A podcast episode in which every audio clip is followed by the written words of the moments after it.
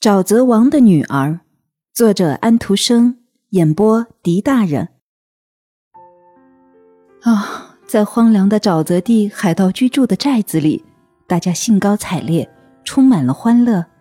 蜜酒桶搬进了大厅，火堆点燃了，宰了马，应该好好的热闹一番。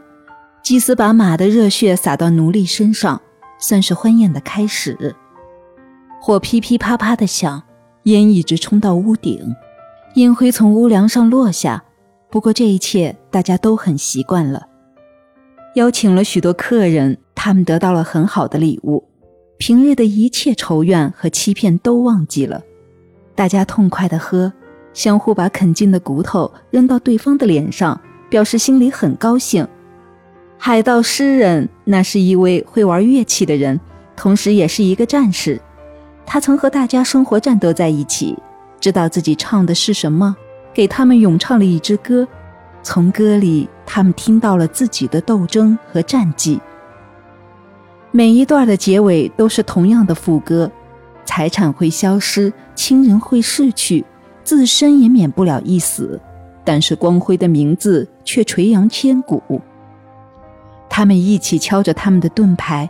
拿着一把刀或者一根骨头敲着桌子，让声响震耳。海盗头妻子坐在宽敞的宴会厅的木凳子上，她穿的是丝绸衣服，戴着金镯子和用大颗琥珀珠子穿成的项链。她穿戴了自己最华贵的衣饰。海盗诗人在他的歌声里也提到了她，提到了她给她的富足的丈夫带来的那金宝贝。她丈夫对只在白天才能看到的那孩子的美貌非常高兴，他喜欢孩子身上的野性，说道：“将来她会成为一个强悍的女斗士，以战胜强大的敌人。在训练有素的对手开玩笑的用很快的刀把她的眉毛割掉的时候，她会连眼都不眨一下。”一桶蜜酒喝干了，便又抬来一桶。是呀，喝的真不少。他们这帮人是经得起开怀畅饮的，酒量又大。当年有过这种谚语：“畜生知道什么时候该离开草地回家，可是傻家伙永远也不知道自己的肚皮能装下多少。”不全对，人是知道自己的肚皮能装下多少的，可是知道是一回事儿，做起来却又是另一码事儿。人们也懂得，去做客时待得太久，亲爱的人也会让人厌烦的。可是人们还是待着，肉和蜜酒都是好东西，有趣极了。入夜以后，奴隶们睡在热灰里，把指头沾一沾油脂，再舔一舔，真是好时光啊！在同一年里，海盗头又出发去抢劫了，全然不理睬秋收之后的风暴已经起来。他带着自己的一伙人去不列颠海岸，并说道：“那只不过是一水之遥。”他的妻子留在家里，带着他的小姑娘。显然，这位养母似乎更加喜欢可怜青蛙那双虔诚的眼睛和深深的哀叹，而不那么喜欢在四处打闹撕咬的美丽的小女孩了。粗犷潮湿的秋雾，能把叶子啃掉的没嘴儿的家伙，笼罩树林和荒原。人们称之为没有羽毛的鸟的雪，一片压一片地飘着。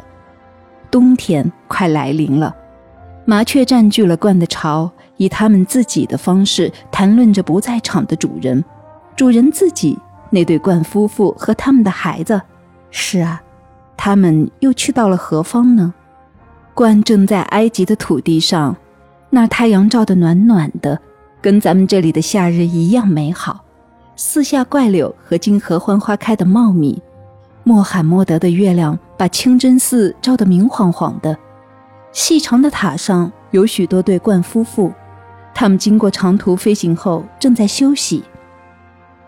大群大群的鹳在宏伟的柱子上，在坍塌的寺庙拱门上，在被其他人遗忘了的地方筑起一个接一个的巢。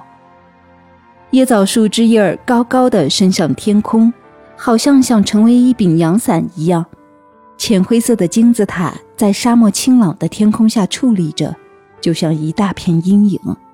沙漠里，鸵鸟很懂得使用自己的腿，狮子坐在那里，用聪颖的大眼睛瞅着半埋在沙里的大理石人面狮身像。尼罗河的水退落了，河床上密集着青蛙。对冠族来说，这是这个国家最美妙不过的景象。小冠以为自己眼花，他们觉得这一切简直好的不能再好了。这就是这样，在我们这块暖的土地上一贯如此。冠妈妈说道：“小家伙们的肚子便有些发痒。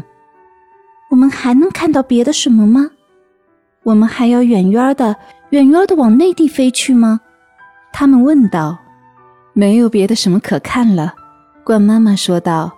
在富饶的边缘上，只是有些原始森林，那里的树都抱拢一起生长，带刺的藤蔓把它们都连在了一起。只有象才能用自己的大脚板踏出路来，蛇对我们来说太嫌大了，蜥蜴又太敏捷了。如果你们朝着沙漠飞去，你们的眼睛里便会进沙子。不管运气好，运气坏。你们都要被卷进悬沙暴里，不行，这儿最好。这里有的是青蛙和蚂蚱，我们就待在这儿。你们和我们在一起。他们留下了，老两口待在他们建在陵前仙溪塔尖上的巢中休息，但却又忙着用嘴梳理自己的羽毛，整理着红袜子，接着便抬起脖子，严肃的点头，做致敬的样子，又把头抬起来。露出他们高高的额头和那精细光滑的羽毛，他们的眼睛闪闪发光，一副聪颖的样子。他们的女孩在含汁丰富的嫩苇子中间端庄地走来走去，瞅着别的小罐，交上了朋友。每走上三步，便吞噬掉一只青蛙，或者叼着一只小蛇甩来甩去。一面漫步走着，这些东西有益于健康，味道也好。他们的男娃子则用翅膀互相拍打着，用嘴啄，使啊啄得流血。于是这个订婚了，那个订婚了。男娃和女娃，要知道他们就是为此而活着的。他们筑起了巢，接着又打斗起来。到了热带国家，他们都变得暴躁了，这是很有趣的。特别对于老一辈的，自己的孩子干的事儿总是很得体的。这里天天都有阳光。每天都吃得饱饱的，大家只能想着令人高兴的事儿。可是，在那华丽的宫殿里面，他们称之为埃及主人的那里，却一点欢乐也没有了。